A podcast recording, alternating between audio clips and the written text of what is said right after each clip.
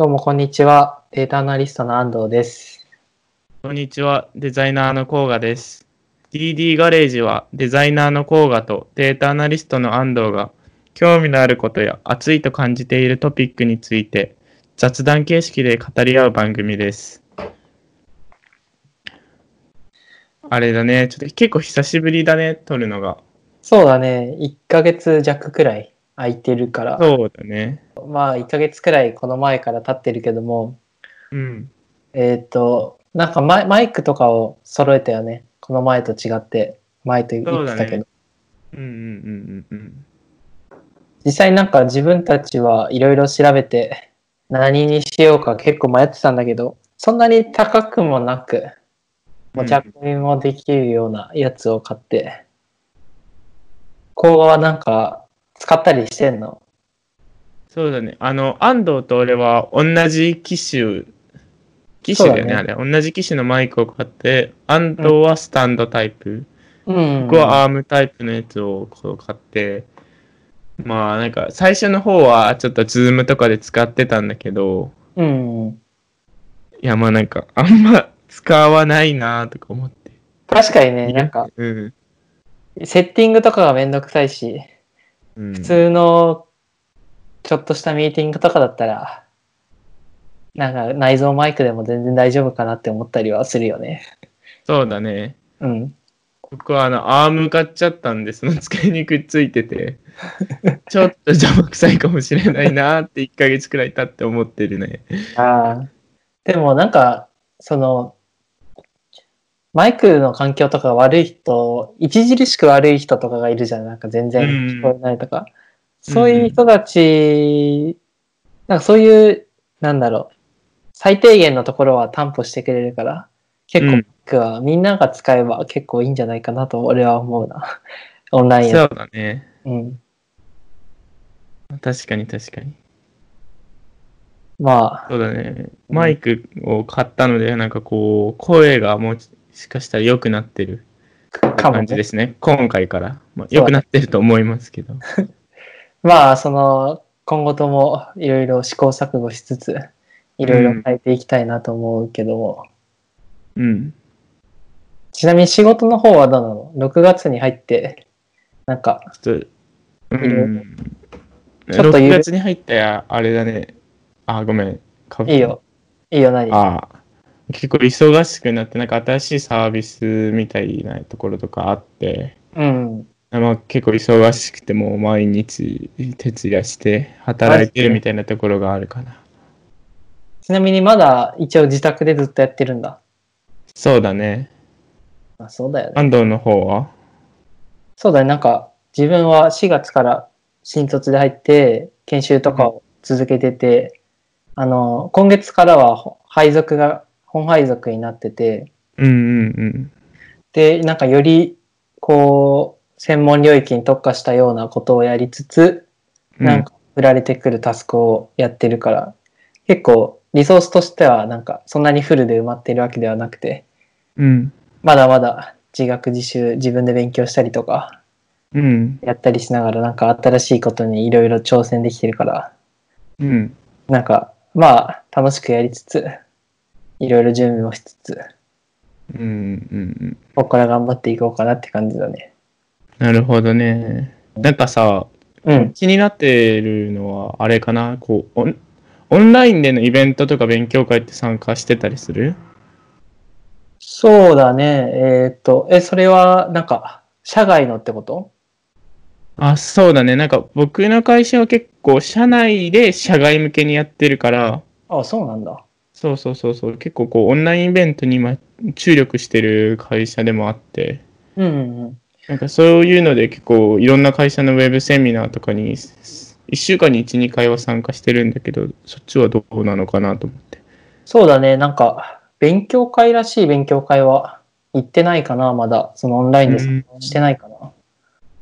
なんかでも来週とか、その東京のデータサイエンス系の勉強会に参加しようかなと思ったりはしてるんだけども、うんうん、うん。そうだね、今のところは、なんかあんまり社外でのそういうところには参加してないかな。なるほどね。うん。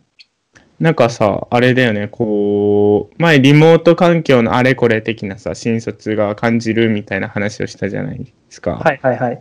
なんかそれとは別になんかこう、リモートの体験についてとか、こう、今あって、うん。音楽のライブとかも無観客でライブ映像で流してたりするじゃないですか、アーティストが。はいはいはい。とか、いろんなものがこうオンラインイベントに移り変わっていって、それぞれがなんかこう、どんなオンラインイベントに参加して、それのレポート的ななるほどなんね。か若干知りたいなとか思ってたりして。そうなんだね。なんかちょっとまだその参加はしないんだけど思ってるのが、勉強会とか行った後って、結構自分が面白いなと思ってたのは、そのみんなの発表が終わって、こう懇親会みたいなところで、ワイワイするみたいなところで、なんか新たな出会いとかがあったそうりだね。だけどさ、なんかそれがないってのは、ね、なんかリアルの体験とはまた別な、まあ、本質とはちょっと違うけど、うんうんうん。そういうところでの出会いみたいなのがなくなっちゃうっていうのはちょっと寂しいところではあるかなと思確かになんか一方通行感があるよね。う。うん、絶対あると思う。うん。なんかミーティングとかした時とかもさ、こう、うんオフラインで出会ってる時と、オンラインでなんかやってる時と違って全然、その、ちょっとした雑談とかに時間を割いちゃいけないみたいな感じがあったりとかするからさ、うんうんうんうん。なんか、なんで言うんだろう。そう、予測していなかったこととかに出会うこととかっていうのがなんか、そういう話し合いとかの場ではなんか少なくなってそうな気はするね。なるほどね。うん。確かに、それはあるね。まあ、なんか、ちょっとずつ、自分もここ1週間くらいで、うん1。回くらい出社したのかな。あ、でそうなんだ。そうそう。で、まあ、来週も1回くらい行ったりとか、もう完全なフルでのリモートっていうのは少しずつ解け始めてきている気がするし、うんうん。まあどうなっていくのかわかんないけど、やっぱりなんか、オフィスに行くのもあ、それはそれでいいなと思ったりね、するよね。うん。まあそうだね。うん。まあ、じゃあ、フリートークはこんな感じですか？あ、あともう一つ僕、はいはい報告的になんか、はいこれ報告でもないんだけど、パソコンを新調しまして、うん。今まで4年前に買った MacBook Air をつく使ってたんですけど、はいはいはい。まあ、結構お金をはたいて、MacBook Pro のお。16インチの、いいなぁあのープロセッサーが結構、おあの、Core i、はい IQ って、i9 っていうのかな、結構新しい強めのやつで、メモリも新大きくなったんで、かなり快適にいろいろできるようになって。いや、羨ましいなぁそれは。え今まであ、それ、うんそれはさ、あの、プライベート用？だよね。あ、そうそうそうそうそう。会社用もほとんど同じ感じの MacBook Pro のうんうん。やつで、ちょっとだけ自分で買った方が、あの、ディスプレイの GPU っていうのかな、はいはいはい。が、あの、少し高いんだよね。あえなんか動画やっぱり編集すること、今動画も会社で作ったりしていて、ー、うん。やっぱ、りこう、スペックが低いと、他のやっぱり会社員っていうか、なんだろう、他の職種よりちょっとスペックが高くないと動画がかなり重たくなると動かなくなるから、はいはいはい。社用のはやっぱりこう、あの特別に上げてはもらってるんだよね。なるほどね。うん。いやー、確かにないいなでで自分、はうん。MacBook Air の11インチを、あの、大学1回生の時からずっと使ってて、もうやばい、やばいんだよね。年なん齢か、が。あの、膨らんで膨らんでたり しなかったっけ？パソコンなんかちょっとさ、飛び出てたりするんだっけ、いや、そうなんかね、一回落として、その、キーボードのところが歪んでたりとか、もう本当にやばい、やばい状態でずっとやっていや、て。やばいよね。そうで、あの、計算とか回そうとした時さ、あの、うん。その全然しょぼいからさ、今はクラウド GCP とか使って計算とか回してたりするんだよね。そうすると、なんかう変にお金がかかってきちゃってさ、まあ、それなら。一回もういいやつ買って、やった方が絶対コスパというか、長期的に見たらいいんだろうなと思いつつ、全然買う、なんて言うんだろう、踏み切りがつかないというかね。なるほどね。うん。あれだよね、なんか MacBook Pro って新しく出たよね。そうだね。なんか全然自分置いてないけど、なんか一番先月か先々月に出たよね。なんか新しく。そうだねで、また最近その、新しくこう、なんていうかな、グラフィックがもうちょっといいやつとかが出てきたりうん。するみたいなのがある。なるほどね。なんか絶、も対う、うん。こういうスペックだけ見たらさ、絶対、なんだろう、もうち、なんだろう。ノートパソコンっていうより、デスクトップ版買っちゃってもいいのかなって最近ちょっと思う。あまあ持ち歩けないけどね。ーうん。そうだね。その、持ち歩けないっていうのは結構あれだよね。うん、結構、いや、どうしても実質、最近家でしか触ってないんだよな。うん。自分の PC。いや、だって旅行先に出かけた時に持っていけないからね。まあね、そうなんだよね。でも旅旅行先で、そんなにいや思い立ってやらないんだよえそうだよね、そうだよね。うん。ね、確かにそこら辺はちょっとね、俺もハードウェアあたりを今年中にでもいろいろ買い替えようかなと思まあ、本当によくを言えば、やっぱり家にデスクトップ1個 MacBook の軽いやつう。うん。欲しいそれ？あの、それは最強だね。ちょっと新卒にはね。でもその自分はこう、Windows のパソコンが支給されてて、ラップトップが。うん。それでまあなんとかなってるけど、こう、プライベートのタスクはやっぱ絶対回せないし、そっちでできないし、うん、やっぱ買わなきゃなってのは思ってるな。毎日使ったりするもんだからね。うん。うん。ちょっとまたパソコン新しく買ったら、ちょっとご報告ください。はいはいはい。オッケーオッケじゃあちょっと本題に行きましょうか。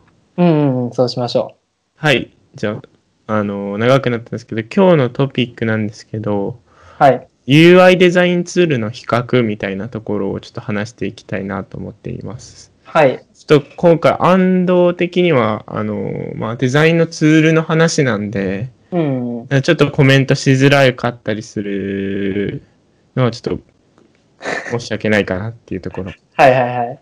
でも多分デザイナーがきうんなりたい人とかデザインやってる人で言うと結構こう面白い話ではあるんですよね。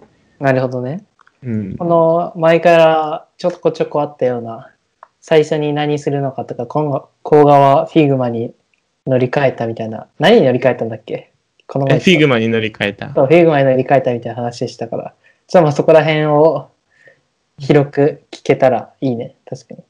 うん。お願いします。はい。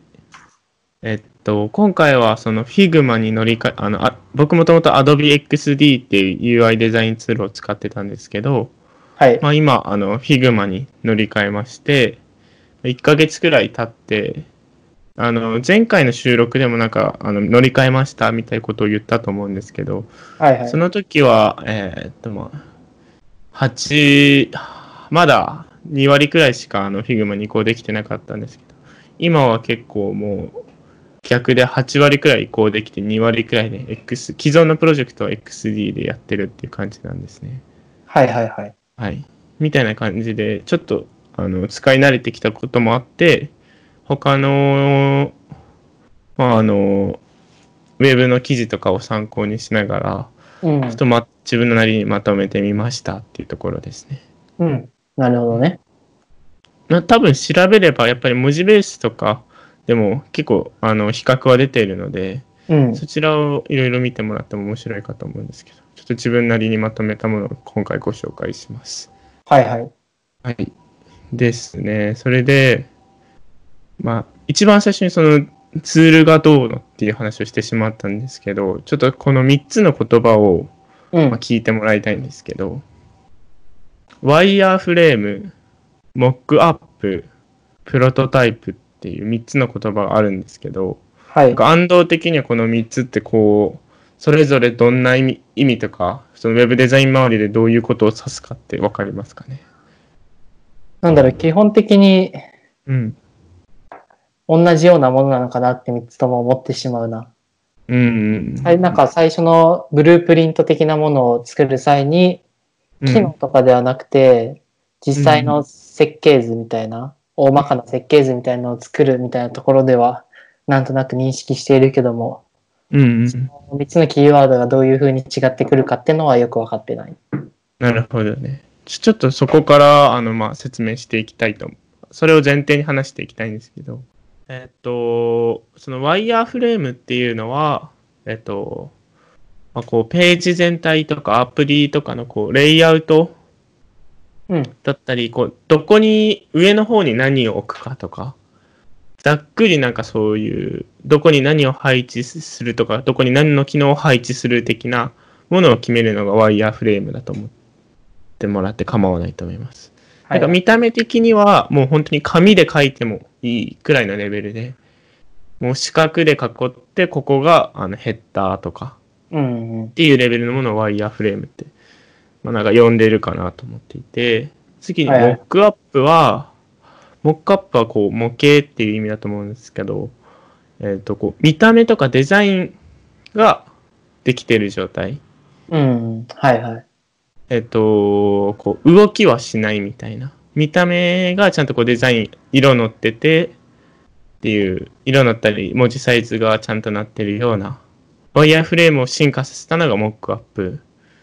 で、モックアップになんかこう動きとかつけて、まあももう、あの、実装はできてないけど、あの、こう、動きとかインタラクションとか、機能とか動いたりするのが、まあ、プロトタイプ。はいはいって呼ばれるものなんですね。がまあ、画面遷移したりするのが。ちょっとあの、開発でもプロトタイプって、なんかこう、ベータ版的な意味で使うかもしれないんですけど、今回はちょっとデザインツール内でいうプロトタイプなので、こう、動きのついて画面遷移のするものをプロトタイプと呼ぶのかなと思っています。はいはいはい。が、なこう、なんとなく3つの言葉の区切りで、まあ、ワイヤーフレーム、モックアップ、プロトタイプの順番にこう、レベルが上がっていく的な。感じかなと思ってもらって大丈夫ですね。はいはいはい。はい。まあ、その言葉をちょっと前提に話して、えっ、と、まあ、UI 作成ツール、UI デザインツールの種類みたいなところで言うと、うん。えっ、と、まあ、他にたくさんいろいろあると思うんですけど、まあ、主流なのは、スケッチっていうソフトと、Adobe XD っていうソフトと、Figma っていうソフトの3つ。が、こう、UI デザインでよく目にするソフトウェアなのかなと思いますと。はいはい。で、なんか、シェアで言うと、えっ、と、スケッチが圧倒的なんですね、グローバルでは。うーん、なるほどね。ちょっとはい。もう最新のデータはわからないんですけど、まあ、まあ、スケッチが結構圧倒的で、他のソフトより2番目の、え2分目の Figma に対しても2、3倍くらいつけてるって感じでシェア率が高いっていうのがあって、はい。まあ、それは確かスケッチってに2010年くらいからもうリリースされていて、まあ、圧倒的に古参的な。Figma、はい Adobe XD は結構最近、4、5年前くらいなのかな。くらいうんなので、まあ、圧倒的フィスケッチが古参であるから、シェア率がかなり高いっていうのがありますと。うんうんうん。うん、で、なんか、日本で言うとどれくらいシェアが高いのかっていうと、うん、これなんかデータとかはあんまり見たことはないんだけど、肌感で言うとやっぱ Adobe XD は、なんかこう、結構シェア率が高いのかなと思っていて、うんうんうん。これはほ本当にデータではないので個人的な肌感なんだけど、なんでその、Adobe XD のシェア率がちょっと高いのかっていう、あ、ごめんなさい。あの、グローバルのシェア率は1位がスケッチで、うん2位、3位が Figma、Adobe で、ね、大体同じくらいなんですね。はいはいはい。すみません、ちょっと、日本その言う前にと飛んでしまったんですけど、えっと、で、ままだ一定数、Photoshop とかの、あのーツールとかでも、あのーモックアップやプロトタイプのあの UI デザインを作っている人もちらほらいるっていう感じですね。はいはいはい。それがなんかこう、グローバルのシェアで、日本で言うと Adobe XD が1位で、まあそれになんか、次いでスケッチとか Figma が使われているのかなと、まあ、肌感的には思っていますと。それなんでかっていうと、やっぱり Adobe XD ってもう標準で日本語を搭載してるんですよ。なるほど。Adobe 製品ってあの日本語でそもそも使えるので、はい。まあ、それで言うとやっぱりこう、とっつきやすいのかなと思っていて、スケッチは確かプラグインであの日本語にするやつとかがあった気がするんですけど、Figma は結構英語で使われるので、まあ、そこが結構こう日本で Adobe XD がシェアを取れてる理由なのかなと思っています。はいはい、なやっぱりるほど。こう、なんだろうな、デザインのこう、用語ってあるじゃないですか。まあ、簡単なもので言えばグラデーションとか、うんうんうん。うん、なんか、グラデーションとか、まあ、えー他に、なんだ、乗算とか、なんか、こう、デザインで使われる言葉があると思うんですけど、それって学校で習わないから、初見的にこう、使うのはある程度リテラシーがあるのかなと思っていて、そうデザインツールを英英語で使うっていうのは、はいはいはい。うんそれでちょっと若干敷居が高くなってるのかなっていうのは、一定数あるのかなと思ってました。なるほど。それがこう、日本でのシェアですね。ちなみになんか、スケッチをちょっと今見てんだけども、Windows からは使えませんみたいなのを書いてるのがちらほら見えるああ、そうなのかも。そこまでちょっとうん調べれてなかったけど、そなんかそんな感じはあった気がしなくもないな。基本的にじゃあ、あの、デザイナーの人たちは、だいたい Mac ユーザーなんだ。そう、まあまあ、どそこはあまりごめん、あんまわかんないかな。ああ、そうなんだ。なるほどね。まあでも、待って、Mac を使ってる人はもう圧倒的に多いのかなっていうふうには思う。まあ、だよね。なんか自分の中の印象もそんな感じはあるわ。まあ、そうだね。なんかちょっと、かなりこう、質問しづらい中質問してくれてありがとう。なんかこう、それで、なんか、あと、もうちょっと前提、な中身の話に入る前に、こう、料金的なところで言うと、はい。スケッチは完全に有料で、30日間のお試しトライアルがあって、それから使うにはもう有料で、まあ、1万円、年間1万くらい。うん。で、XD は、えー体験版を入れれることがあって、結構かなり制限がかかっているんだけど、うん。えっ、と、体験版を一応無料で使うことはできますと。せあの、日程のなんか期間はなかったような気もがする。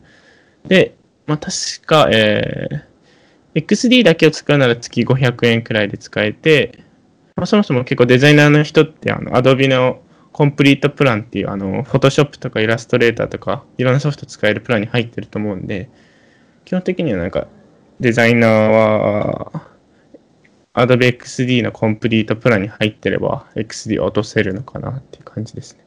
なるほどね。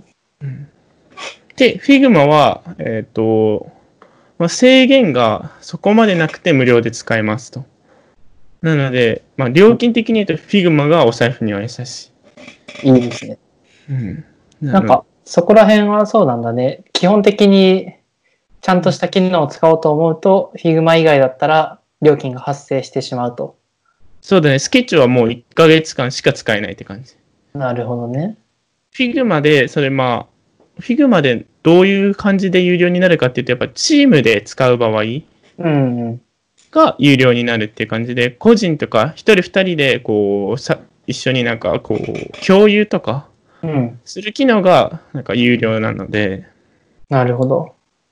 で、基本的にそこら辺を使っている人たちは、こう、例えば法人ベースで契約してたりとか、企業がお金払ってくれたりしてるのかな。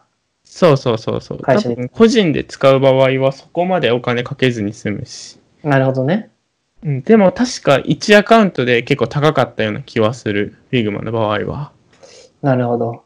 うん。まあそんな感じで、あの、始めるなら Figma は結構お財布に優しいかなっていうのがありますと。うんうんはいはいはい。で、えーっと、えーっと、それぞれのちょっとまあ互換性みたいのがあって、うんうんうん。まあ、スケッそれはスケッチが一番良くて、スケッチで作ったものは XD、Figma で読み込めるんだけど、そなんか逆方向もできないし、XD で作ったものを Figma あーで読み込めないっていうのがあって、うん。まあ、スケッチで作ると乗り換えはしやすいみたいなところは一応あるかな。補足で言うと。それが補足で、ですね。ですね。で、ちょっと、こう、使いやすさとか、なんか表現方法とかに入っていくんですけど、まずじゃあ、まあ、どれがおすすめなのかっていう話で言うと、個人的には、もう、うーん、一番シンプルで使いやすいのが XD なんですよ。はいはいはい。機能が少ないから、うん。XD はすごいシンプルだし、もう、ダウンロードしてすぐもう、あのー直感的に使えるような作りになっているので、うんうん。XD はこう、あまり込み入ったことはできないけど、使いやすいし、すぐ使えるみたいなところの利点がありますと。なるほど。うん。それが XD のちょっといいところかなと思っていて、僕的にはそのスライド、うん。あの、プレゼンテーションのスライドとかも XD で作ってて、あそうなんだ。本当に Google スライドをもっとサクサク動かしてできるようなイメージ。で調節もしやすいみたいなのが XD 僕はイメージを持っていて。うん。うんでえーっと、まあ、Figma と Sketch に関しては若干こう使いなんだろうこう思想みたいなレイヤーレイヤーがあってプロジェクトがあってページがあってみたいなはいはいはい。そういうこう概念的なのを理解したりするのと、やっぱり機能が豊富だから、それを学んだりするのに、若干こう時間がかかるかなっていうのがありますと。うんうん。でもまあいろいろ XD よりはできる表現の幅が広いっていうのが、まあ、このふ2つに分けるとそんな感じかな。スケッチと X、スケッチと Figma と XD で分けると。はいはいはい。うん。なヘビーユーザーはやっぱり Figma スケッチを使った方がいいし、ライトユーザーは XD を使ったらいいのかなっていうふうに個人的に思ってます。うんうん。なるほど。それがなんか個人的な、こう、よ、なよしあしなのかなと思っていて。うんうん。で、まあなんだろうな表現方法とかもなんか、あのーこう、できることとかも、なんかもう、上げ出す、上げ出せばキリはないんですけど、個人的にはいはいす。ごい、あの、Figma を使ってよかったなっていう点があって、これ2点あって、まあ、あの、線、線ってあるじゃないですか、LINE。はいはいはい。LINE って、あの、まあ、どの3つのツールでも色を変えたりはすることができるんですけど、Figma には、まあ、線にグラデーションをかけたり、あの、線を画像、線の中に画像を入れたりすることができるんですよ。うーん、なんかあんまりイメージがつきづらい。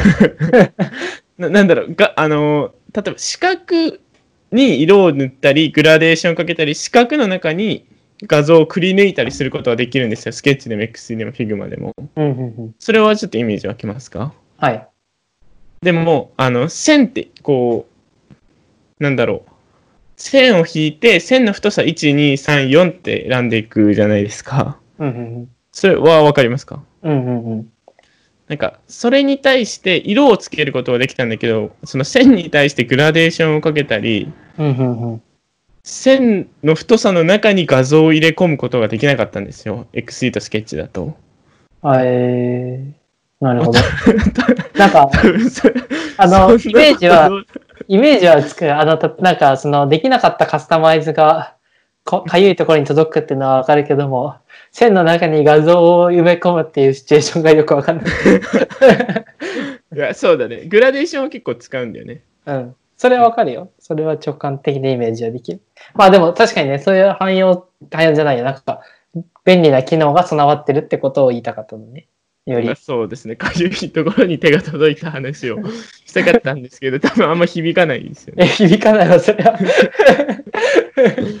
で、あともう一つ、あの、こう、できることで嬉しかったのが、なんか画像に補正をかけれるっていうのがあって、どういうことかっていうと、はいはい。まあ、スケッチとか Adobe XD、Figma に画像を取り込むことはできるんですよ。画像を入れて配置するみたいな。まあはいはい。リサイズもできるみたいなところはあるんですけど、じゃあ、この写真の、あの、露光を、あの、調節したり、ハイライトとかシャドウとか、こう、ブレンドしたりするっていうのは、あの、XD やスケッチだとできなかったんですよ。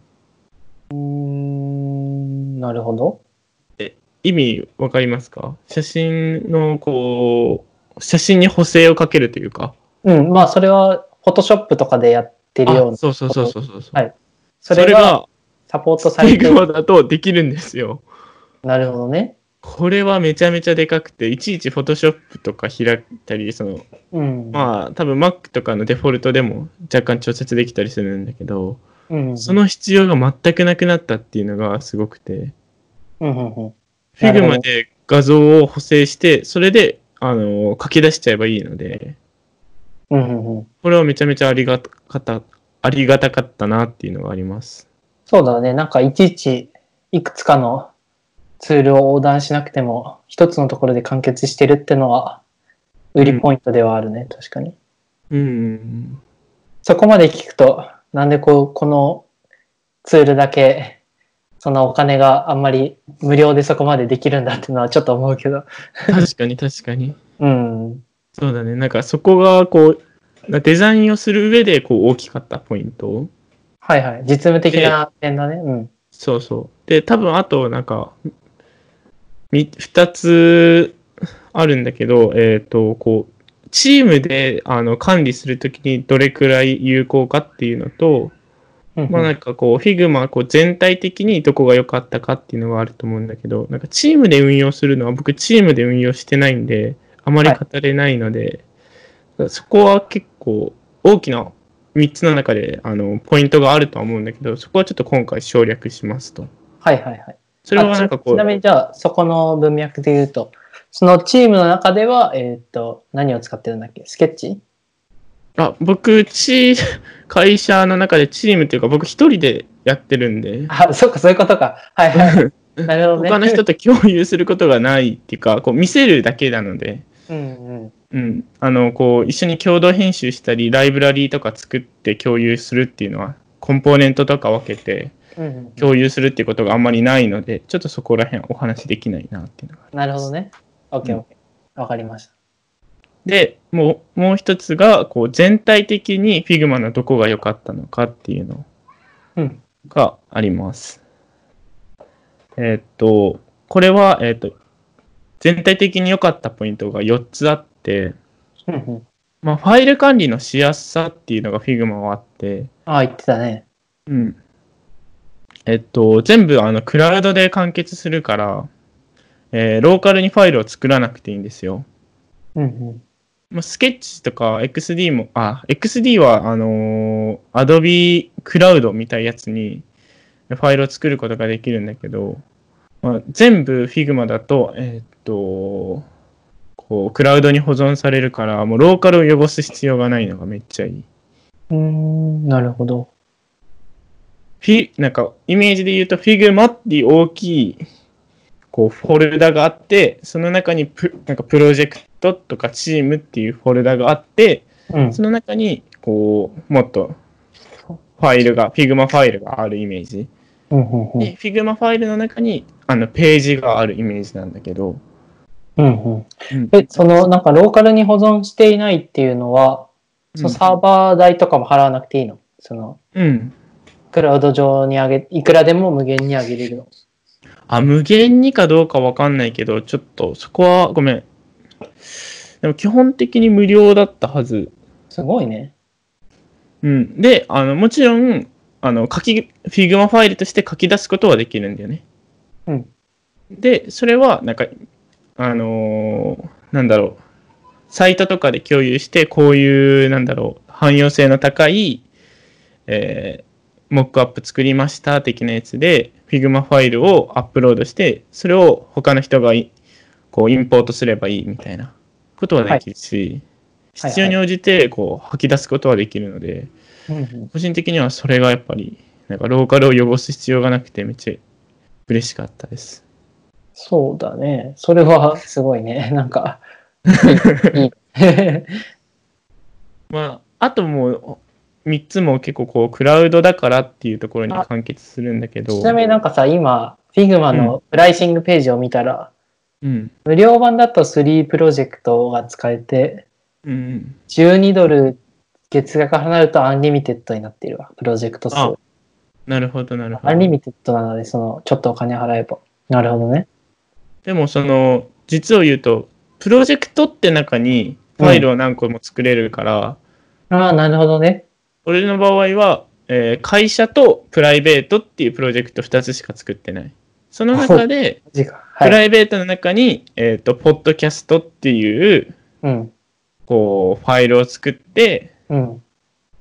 その、ポッドキャストってファイルの中で、えー第何回とか、1回、2回、3回っていうページを作れるから、なんかそこまでこう、大きい大元のプロジェクトを作らなければ無料で全然使える。いいですね。うん。フリーでもアンリミテッドクラウドストレージって書いてる。すごいな。ストレージ無限に使えます。あ、本当なんだ。やばいね。ありがとなるほど。う。うん。OK あ。それで、ちょっとはい続きで言うと、まあ、はい3つ、あの、クラウドだからっていうところではあるんだけど、えーっと、まあ、ウェブブラウザでうん Figma を使うことができるっていうのがすごくて、はいはい。なんか、もちろん、あの、デスクトップアプリがあるんだけど、スケッチと XD と Figma って、まあ、デスクトップアプリなんですよ。うん。なので、あの、こう、他の端末からとか、あの、ソフトの入ってないパソコンからはいじれないわけですね。でも、Figma の場合は、あの、ログインし、ウェブブラウザでログインして、あの、ファイルを開けば、どん、どんなパソコンでもできるっていうのが、ちょっとえぐいんですよ。いいですね。うん。ほうほう。それはすごいね。なんか、わざわざインストール、ダウンロードしなくても、うん。アプリ自体はいらないってことか。そうそうそうそうそうそう。まあ、全部しかもクラウドにプロジェクトが保存されてるから、うんいちいちこうファイルを送ったりしなくてもいい。うん。なるほど。うん。まあ、なんかこう、安藤は結構こうデータのことをいつもやってるから、大体クラウドだろうみたいなツッコミがあるかもしれないけど。いやいや、別にそそんなわそけではな。い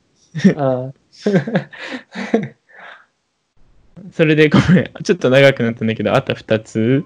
はいはい、えっとはい。、まあ、共同編集ができるっていうのがあって、うんえっと、これはもう同時にあの作業することができるんですよ。画面も同時に動いてる。うんうん。うん。今までのその2つって、あの、まあ、こう Git っぽくバージョン管理しながら、えっと、スケッチとかは共同編集できたり確かするんですけど、うん。こう同時で同じ画面をいじることってできないんですよ。はい。これはまあちょっとチームっていうところのメリットだとは思うんですけど、もう共同編集が、同時共同編集ができるっていうのが結構かなりすごいというか、うんうん。それなのにサクサク動くっていうのがちょっとすごいんですよね。はいはいはい。まあイメージで言うと、あの Google Docs とか Google シートで他の人が書いてるの見れる的なっうんうんうん。なるほどね。ていう機能ですね。で、最後はまあバージョン管理ができるっていう、自動でバージョン管理してくれるから、なんだろうな、えーっと、例えば6月20日に作ったものって XD で、だと、なんかこう、ファイルを保存して、また新しくそれをコピーして、ま6月30日とか、こうバージョンを、ファイルを作っていかなきゃいけなかったんだけど、Figma は自動でバージョン管理30日分確かしてくれるから、この日にちに、日にちとか日時によってバージョン管理してくれるっていうのがめちゃめちゃありがたい。いいっすね。そうなんだよね。っていうのが、こう、Figma に乗り換えてよかったポイントでしたね。なかなかこう、もう全然途中から勝手に一人で喋っていて申し訳ない。いや、でもこれは初心者の人にはおすすめしたい。うん。そうだね。こう、XD から Figma に移行するのは、若干、こう、難しいというか、なんだろう、ここ、また新しく一から学び直す部分とか、あると思うんだけど、Figma から XD には簡単に移行できるし、Figma とかスケッチの方が、どっちかっていうと、こう、デザインの、こう、まあ、前、あの、ゲスト来た時にあのお話ししたけど、アアトミックデザインとか、はいはい。デザインの思想的なところも、やっぱり UI ツールにあの反映されてるから、そのバージョン管理とか、うんうん。そういうところも含めて、なんかこう、もうちょっとプロっぽく使えるのかなと思っていますね。Figma スケッチは。なるほどね。うん。ちなみになんか、こうは一人でデザインチームをやってるみたいな話をしてたけど、他の人たちとこう共同でやることっていうのは全くないの？全くないね。今までもうずっと一人でやってきたし、会社に入っても、あの、ウェブデザイナーがいなかったから、自分一人でこうコンポーネント作って、カラー作って、まあ、カカラーはブランドがあるから、それなんだろう、コンポーネントっていうかアセットみたく。して、登録して、こうやってますね。すごいな。自分で、ま、自分で勉強していくって感じなのか。そうだね。やっぱこれでも、やっぱりこう、大きい組織になると、うん。そのブランドとか、今まで作ったコンポコンポーネントってさっきから言ってるけど、こう部品、デザインのパーツ、うんうん。デザインのパーツとかってもうできてると思うし、なんかそれをいちいちいろんなところであの共有するのはめんどくさいから、こう一括でチームに入って、こうライブラリーとかとして、そのコンポーネントを使えるっていうのはかなり大きいですよね。なるほどね。うん。特に大企業になると、よりその価値が上がると思うし。うんうんうん。うん、ちなみに、甲賀はなんかそういうチームで、なんかそういうのや、プロジェクトやりたいなとか思わないの？話とちょっずずずずっと思ってるよ。あ、そうなんだ。うんうん、おまあでも、どうなんだろう、え、じゃあこれはなんか、全然メインのテーマとは関係ない話を今してるけど。うんうん、なんか、まあ、誰にレビューする人が、うん。見てくださる人が、まあその、デザイナーじゃないわけじゃないですか、作ったものを。はいはいはい。だから、なんかそれ、今はその状態だけど、やっぱりチームだと、デザイナーの人がレビューをしてくれるから、なんかもうちょっとこう、レビューの質が上がったり、なんかこう、するっていうのはあるかと思うんだけど、うんうんうん。まあ、なんか、これはもうよ、若干悪い意味だとは思うんだけど、一人だとやっぱり効率はめっちゃ、コミュニケーション取らないから効率はいいし、うん。なんだろう、意思決定においても自分しかできないから、はいはい、はい。意思決定にそこまで時間はかからないのかなと思います。なるほどね。うん。その代わりやっぱりこう、僕一人なんで質が下がるみたいな、確かにな。うん、っていうのはあるかなと思なるほどね。う。うんちょっとまあ話とそれた ところを質問してしまったああ、全然、いや、全然その、やっぱりチームでの開発みたいなところは大切だと思うから。えーじゃあさらにちょっと話変わるけどさ、うん。なんか、転職じゃないけどさ、もう早いかもしれないけどさ、うんうん。なんかそういう大きなところに移動して、そういうところでもやっていきたいみたいなキャリアビジョンみたいのはあるの？そう、それはあるあるある。こう、やっぱ大きい会社がどういうこうデザインシステムとか、うん。なんかデザインに対する意思決定とか、こう PDCA を回し、どういう PDCA を回してデザインを改し改良していくのかとかうんうん、今の組織だとあまり学べないし、はい。だからまあ自分で作っていくみたいなその文化を作っていくっていうところで言えばうんいいのかもしれないけど、まあこう知るっていうところでは知れないっていうのはまあるかな。うんうんあと他には、それがこう大企業に行きたいみたいな、自分の中の、まあこう要うんうん転職理由かなとは。いや転職はしないけどまだ。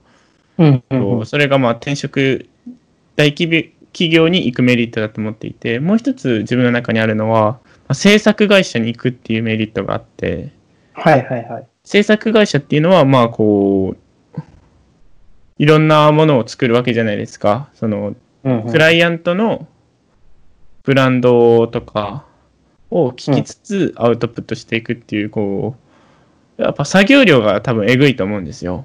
うんうんうんしかも、こう、言語からあのデザイン化っていう流れを何回もやるし、いろんなデザインの表現の幅が持てるのかなと思ってて、はいはい。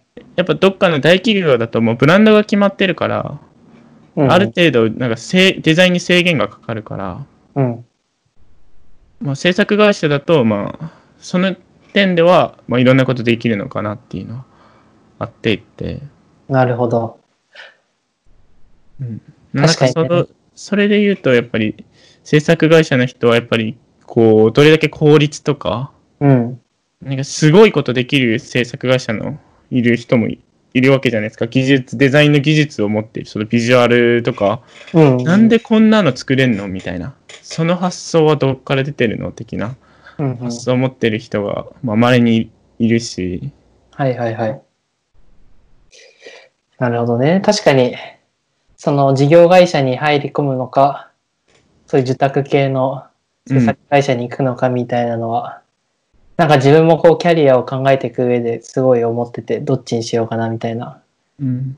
今はこう、どちらかっていうと、せ工画でいう制作会社みたいな、こう、いろんな企業とか職種を絞んなくて、こう、いろんな受託してきて分析とかを回すみたいな、そういうところなんだけどさ、逆に、そうやって大きな企業の、例えばうん飲食メーカーとかに入って、こう、分析チームに入るのか、どうしようかみたいな感じを今すごい、んなんか、キャリアを考える上で迷ったりもしてるから、うん。そこら辺はね、確かにね、よし悪しがありつつ、自分で判断していきたいなとは思うね。そうだよね。なんか、でも入るとしたら、事業会社に入るとしたら、やっぱり超一流なところにもちろん入りたいかな。こう、まあもう、すごいこう極端を言えば、アップルに入れれば、うん。アップルってやっぱこうデザイン優れてるじゃないですか。はいはい。まあその、それを学ぶことができるっていうのがあるし、中途半端なこう事業会社に入ってしまうと、ただ縛られながら変えることのできないデザインの中で葛藤していくっていうのはあるのかなと思っていて。なるほどね。うん まあ確かに、ね。自分うん自分がこう認める認めるっていうか共感できるようなデザインシステムとかデザインをブランドを持ってるで、まあ、一流なところに入るのが事業会社には入りたいなっていうふうには思なるほど。わかった。確かにね。それは確かに思うところはあるわ。う。うん。まあまだちょっと考えてはいないけど、そうんそんなことは考えてるね。はいはいはい。ありがとうございます。ああ、いえいえです。なんか、そうだね、今回は結構僕がすごいベラベラ長くはじ話す回になってしまって、まあ申、し訳ないんですけど。ここがもう多分、これはぜ最初から触れたいね、みたいな話をしてたし、で ようやく12回目で触れられたし、消化できたよね。よかった。うんいえいえ、ありがとうございます。じゃあ、今回は？はい。こんなところかな。そうだね。うん。じゃあ、あの、ツイッターの方で、あの、おすすめの新しい UI 作成とか、プロトタイプツール、まあ、あと、ウェブに関する結構知りたいのは、モーションを作る。今、アフターエフェクトとか中心だと思うんですけど、なんか、そこら辺で新しいツールって結構今後出てくるのかなと思っているので、なんか何か新しいのあれば、ハッシュタグ DD ガレージでコメントください。うんうんうん。ちなみになんか、こがさ、なんかデザイン周りで呼べる、呼べる人とかいないの？いや、で、それ、で、チームで開発してないっていうのはそういうことで、うん。あの、マジで知ってる人がいなくて、うん。ちなみにあのさ、自分はこう、分析系の界隈にいて、その言語の、分析言語とかの勉強会とか最初にちょっと言ったけども、そういうのが外部であったりするのよ。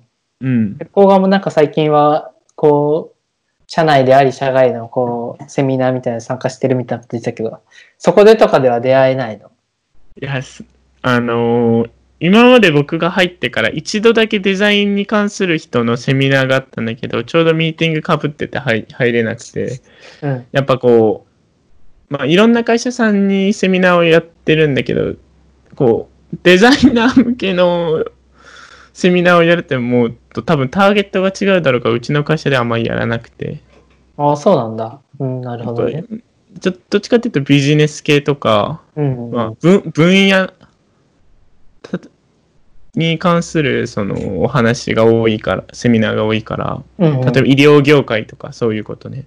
はいはいはい。あやっぱりなんかデザイナーの、こう、界隈にはまだ入入れてないかな。オッケーオッケーオッケー。まあ、もし何かこう、面白そうなつながりとかが生まれれば、ぜひぜひ。はい。うん。まあじゃあ、今回はこんなところですかね。はい。ちょっと長くなりましたが、今回は、えっ、と、UI デザインツールの回でした。はい。お疲れ様です。ありがとうございました。ありがとうございました。